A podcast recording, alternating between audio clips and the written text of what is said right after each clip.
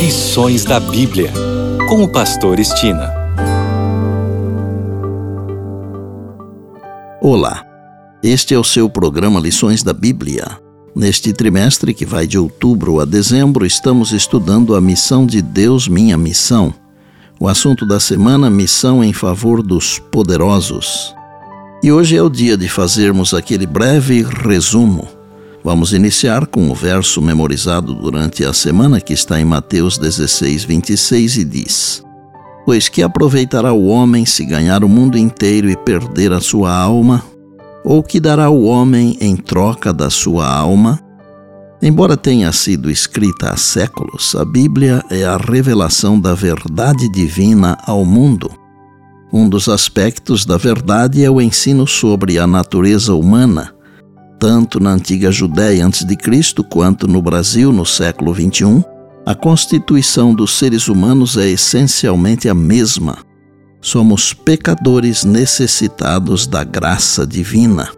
Isso inclui os ricos e poderosos, os quais, nos tempos bíblicos, não eram diferentes dos ricos e poderosos dos tempos modernos, em especial no tocante à busca por riqueza, fama e poder muitas vezes, mas nem sempre, à custa dos vulneráveis.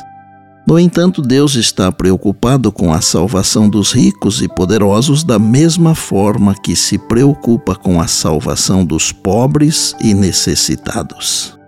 No domingo, vimos um exemplo marcante de como Deus alcança incrédulos e poderosos. Essa é a história do rei Nabucodonosor, já na segunda-feira, vimos que, embora muitos acreditem que para se aproximar das classes mais altas é preciso adotar um modo de vida e um método de trabalho que harmonizem com seus exigentes gostos.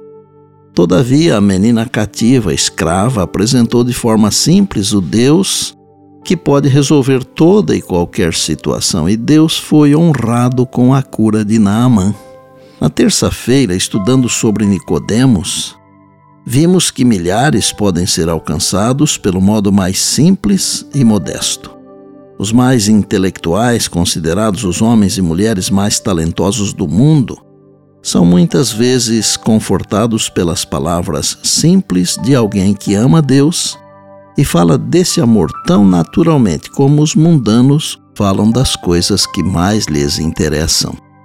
Na quarta-feira, estudando sobre a missão aos ricos, vimos que ricos e pobres têm o mesmo destino, a sepultura. Isso significa que os ricos necessitam tão desesperadamente da salvação quanto qualquer outra pessoa. A despeito do que o dinheiro possa comprar, ele não pode isentar ninguém da morte. Essa isenção acontece apenas como um presente, oferecido gratuitamente por Jesus a quem quer que a reivindique pela fé.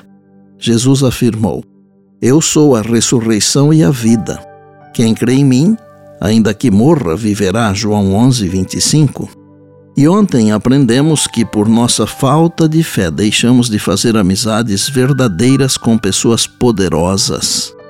Devemos nos lembrar que entre as pessoas poderosas deste mundo, muitos há que desejam conhecer de perto a Jesus, o Salvador e Senhor.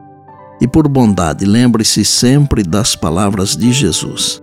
Passará o céu e a terra, porém as minhas palavras não passarão. Eis que venho sem demora. E lembre-se que a voz é nossa, mas a palavra é de Deus.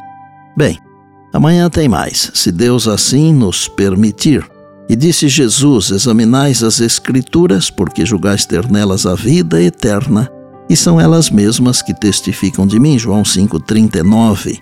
Eu sou o Pastor Estina e este é o seu programa Lições da Bíblia, diariamente com você pela graça e misericórdia de Deus.